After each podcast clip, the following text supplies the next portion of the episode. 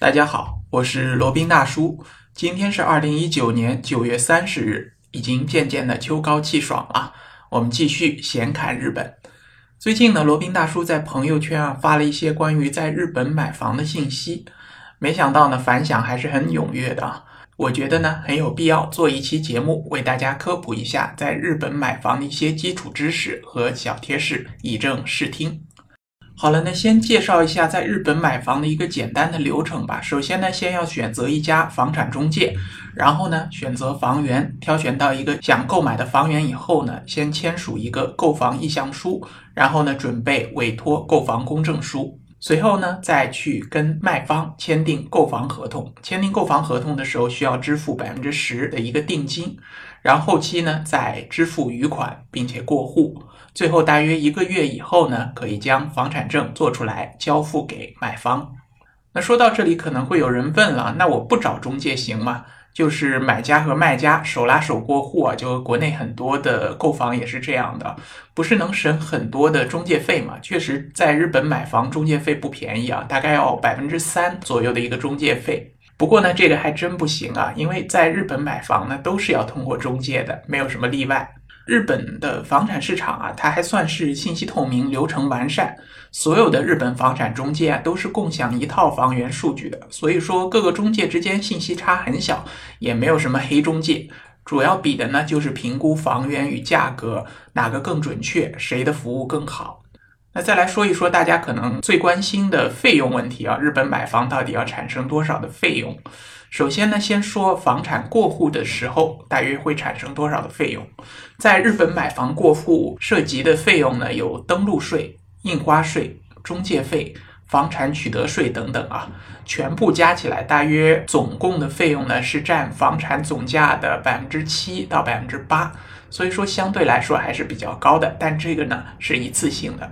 还有呢就是持有税，也就是我们通常所说的房产税啊。日本的房产的产权呢是永久性的，但是呢，它和美国类似啊，也是要每年都要缴纳一个房产税的，包括呢固定资产税、都市计划税，还要加上房产的物业费、管理费、修缮费等等的费用啊，全部加起来，大约每年的固定持有成本呢，差不多是百分之二左右啊。那不算太高，也不算太低。还有一块呢，就是你将来要把房产卖出去的时候呢，如果是有增值部分，就比如说你买进的时候，举例来说是一百万人民币，卖出的时候呢是两百万人民币，那增值的部分呢，需要交一个百分之十五到百分之三十的资产增值税。比如说从一百万涨到两百万，那这个增值部分是一百万人民币啊。那如果你持有是五年以内呢，要交百分之三十；如果是持有超过五年呢，是交百分之十五。所以说，卖出的资产增值税也是相当可观的。那以上三块呢，基本上就涵盖了在日本购房的时候所产生的费用的绝大部分。所以说，如果要考虑在日本买房，首先你要想一想，我是否愿意支付这一次性的购房过户的费用，然后每年的这个持有成本税我是否能够支付，还有就是将来房产增值了需要交一个百分之十五到百分之三十的资产增值税，我是不是会觉得肉痛？如果你觉得都 OK 都可以的话呢，那我觉得日本买房会比较适合你。买房的流程和费用都讲清楚了，那我们再讲一讲日本购房的一些小贴士啊。那这里就用一个问答的形式，可能大家会理解的更清楚一些。第一个最重要的点呢，就是可能大家问的最多的就是购买日本的房产能不能移民日本或者取得日本的居留权？那很可惜是不行的啊。买了日本的房产，无论是买别墅还是公寓，都是不能移民日本的，不能以此为依据移民日本或者拿到日本的绿卡。那这里呢，再明确一下，在日本买房呢是不能用来作为移民日本的依据或者前提的。买房呢就只是买房而已，就像在国内买房，你在北上广深买房也基本是拿不到当地的户口的吧。所以说呢，在日本买房就是投资，就是买房，和日本的居留权或者日本的绿卡没有一毛钱的关系。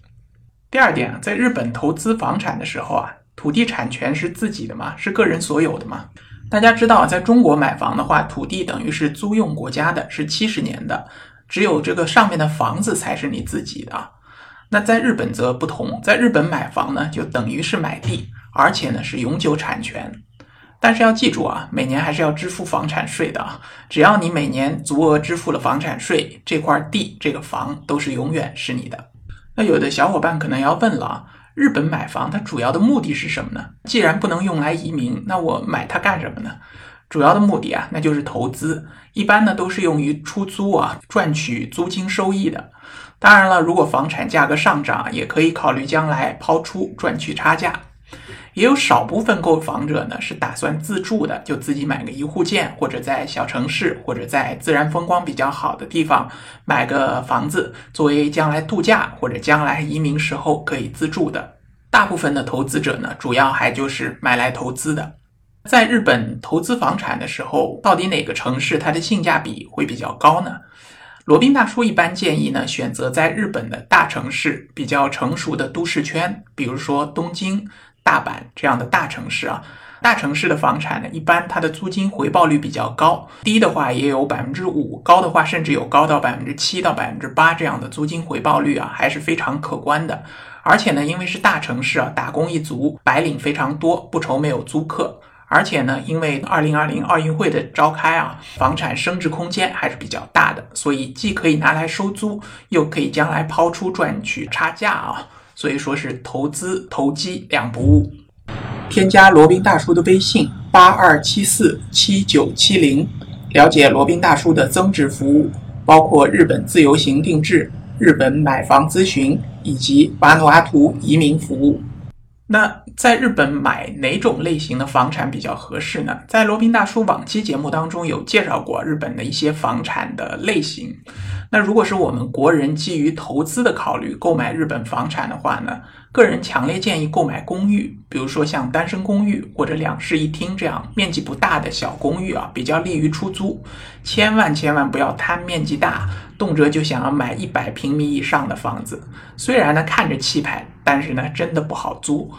至于说动画片里那种一户建，看着像别墅的一户建，虽然看着很不错，但是呢，确实不好出租。用于自住倒是不错的啊。如果是自住的小伙伴，可以去买一个一户建。如果只是投资，只是用来收租的话呢，还是买公寓为好。最好是那种单身公寓，二三十平的，甚至小的十几平都很好租的，而且呢，租售比也很高。那日本的房价现在是到底多少呢？比起国内的一线城市，比起国内的北上广深，到底是高还是低呢？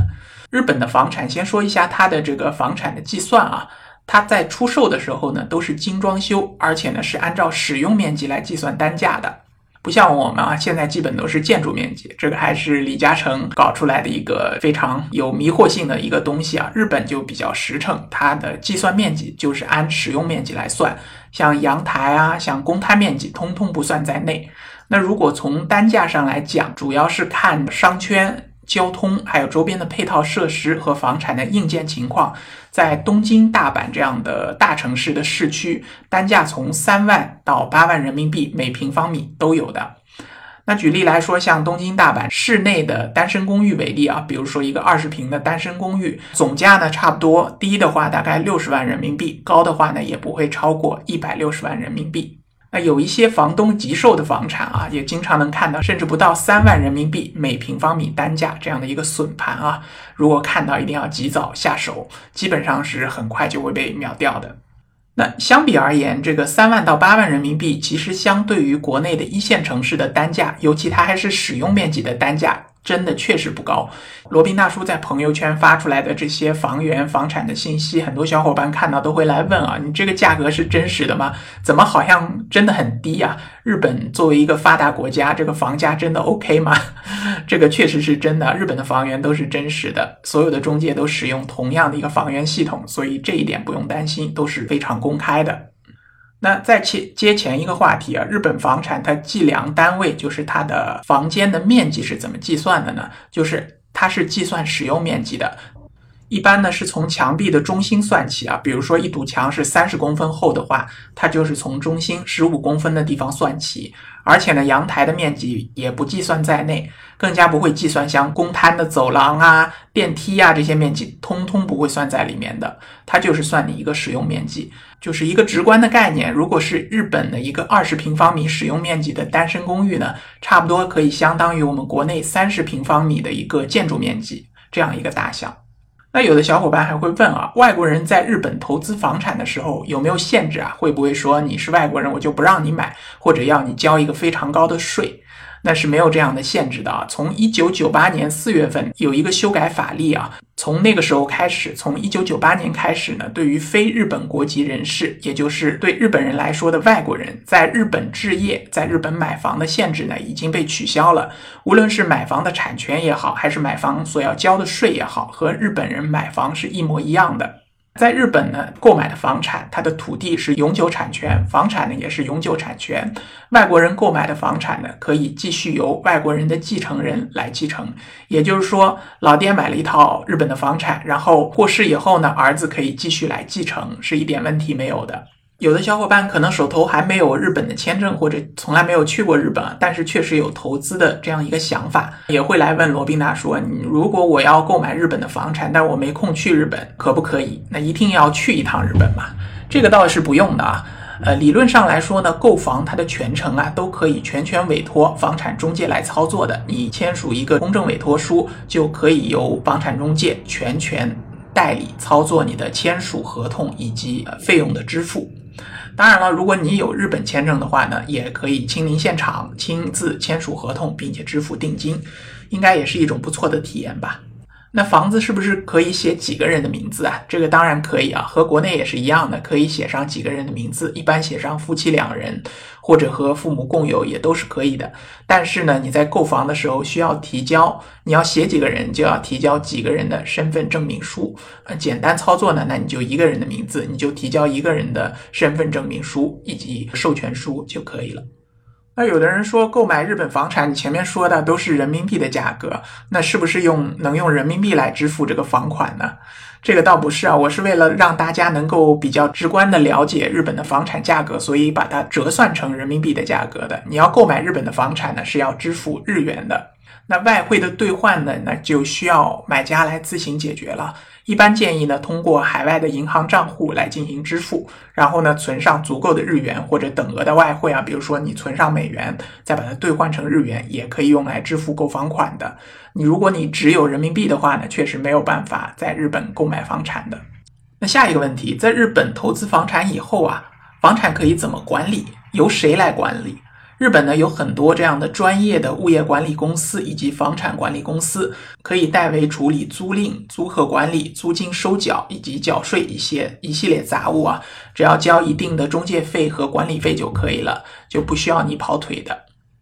还有一个问题，我们国人也经常问的，买了房子能够包租吗？有的地方像希腊这样的房产啊，我们做购房移民的话呢，有一些房产资源是可以包租的，一般是包租三到五年啊。日本的房产呢则不然，它一般是不包租的，但是呢可以委托由房产中介或者物管中介来提供房产托管、招租等服务啊，一般都很省事的，不会太过打扰你，他们帮你全程搞定了。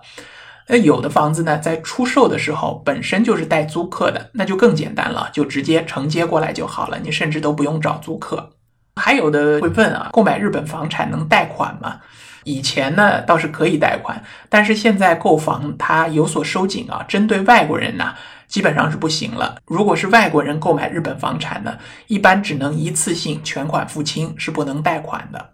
好了，那今天差不多就介绍了一下在日本购房的一些基础知识和概念啊，希望能对大家有用。那我们今天的节目呢，就先到这里，我们下期再聊。